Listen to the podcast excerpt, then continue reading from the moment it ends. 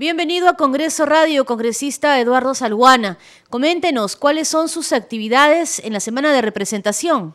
Bueno, efectivamente, cumpliendo con nuestra labor, en esta semana estoy desplegando una serie de, visitas de manera personal a diferentes centros poblados, comunidades y distritos del departamento de Madre de Dios, tanto en la ruta de la carretera interoceánica hacia el Cusco como en la ruta que nos lleva hacia la frontera con el Brasil y también a la zona de la provincia del Mano. He estado el día de ayer y antes de ayer en la localidad de Mazuco, que es capital del distrito de Inambari, eh, reunido con el alcalde y las organizaciones sociales de esa ciudad capital de distrito. Y luego he sostenido reuniones en la localidad de Boca Colorado, que es capital del distrito de Madre de Dios, donde me he reunido con dirigentes agrarios y luego en horas de la noche con ciudadanos del sector minero. el día de hoy estoy este, dirigiéndome a la localidad de Laberinto, que es capital del distrito del mismo nombre, donde voy a sostener una reunión con el alcalde y con los dirigentes de las organizaciones sociales de base, viendo la problemática eh, local y también informando sobre las acciones que venimos desplegando en el Congreso en estos 50 días de gestión parlamentaria. Congresista Salguana, ¿y cuáles han sido los principales eh, problemas o requerimientos que le hace la población? Bueno, mira, en el caso de, los distritos que he visitado, el primero es el tema de salud. Ahí se está promoviendo la construcción de un hospital en la localidad de Mazuco. Hace unos días estuvo una delegación en Lima y, tuvimos la oportunidad de reunirnos con el viceministro de Economía, donde se le explicó en detalle la necesidad de un proyecto que ya está en etapa de expediente técnico, o sea, solamente falta la, el financiamiento, y así como nos reunimos también con el presidente de la Comisión de Presupuesto, el congresista Héctor Acuña. Luego son problemas sectoriales, ¿no? Caso del sector agrario, si tienen problemas de titulación, tienen problemas de redimensionamiento, tienen problemas también de, de, apoyo con de las entidades del Ministerio de Desarrollo Agrario. Y luego en el caso del sector minero, el problema de las interdicciones en el corredor minero por parte de las fuerzas del orden, ¿no? Que em, han presentado denuncias de que las interdicciones se están realizando de manera abusiva, que se atropella los derechos de los ciudadanos. Todo eso, bueno, vamos a verificar y vamos a ver cómo canalizamos todas estas exigencias de la población. Muy bien, congresista. ¿Nos podría detallar en ese sentido, pues en Madre de Dios, ¿cómo va la reactivación económica? Entendemos que esto va muy ligado a la par de lo que es eh, el, avance del proceso de vacunación de la población. Bueno, efectivamente aquí se está vacunando esta semana van a empezar, semana que viene van a empezar ya con las personas mayores de 25 años, han terminado con los de mayores de 30 años y ha habido una importante participación de la ciudadanía, la, hombres y mujeres han asistido de manera masiva a los lugares de vacunación y eso nos alegra mucho porque hay una sensibilización importante de la población.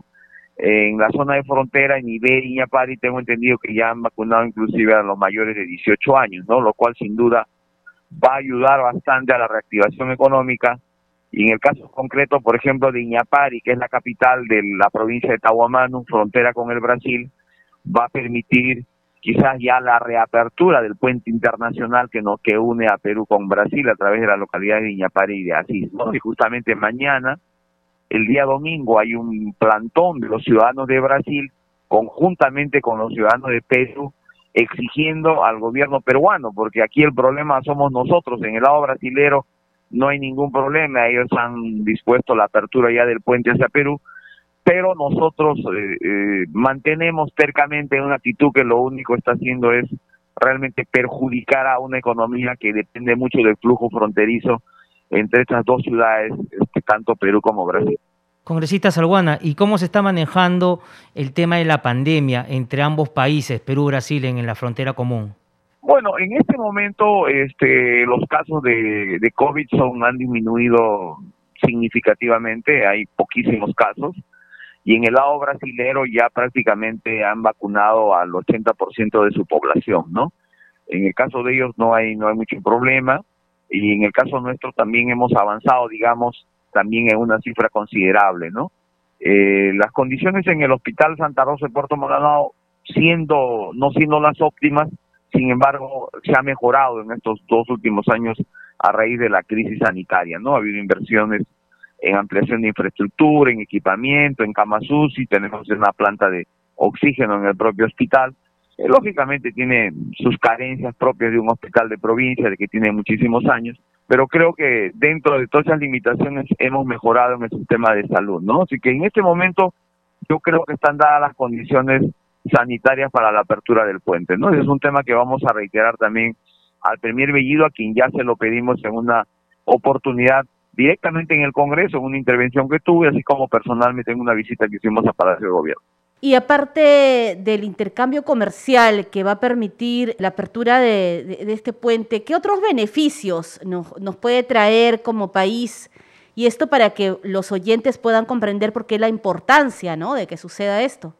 Bueno, primero que lo que nos une con Brasil es una, una carretera, ¿no? que es la vía interoceánica, que es una carretera asfaltada, y lo que se ha generado como un fenómeno económico importante en los últimos años, a raíz de la pandemia, ha habido, usted sabe, una crisis internacional por el tema del, del alza del flete del transporte marítimo, de los contenedores. Y por tanto, los productos que vienen de ultramar, básicamente de China, han sufrido un, un, incremento en los costos. Y en los últimos años, estos dos últimos años, se ha producido un incremento del comercio bilateral entre Perú y Brasil. Muchos artículos que son fabricados en el Brasil están viniendo a Perú, importados por casas comerciales peruanas. Y ahora el flujo, el flujo comercial se ha incrementado considerablemente, el flujo de vehículos. Es decir, eh, la pandemia ha traído este efecto económico importante, ¿no? Porque lógicamente Brasil está cerca de Perú, es una potencia también industrial, tiene un aparato importante que, que, produce muchos bienes y servicios y el empresariado peruano ha volcado su mirada hacia Brasil y está trayendo mucha mercadería brasilera al Perú por la carretera interoceánica. Y además de ello, Bolivia está utilizando bastante la carretera interoceánica para traer combustibles y para traer, para ingresar sus, sus importaciones que lo vienen haciendo por el puerto de Matarani. Congresista Salguana, y en ese sentido, ¿cómo va el tema de la reactivación económica? Sé que la frontera común, Perú, Brasil y Bolivia son un eje que ayuda bastante a la ciudadanía de la población de Madre de Dios. Sí, también tenemos un flujo económico importante con ellos, ¿no?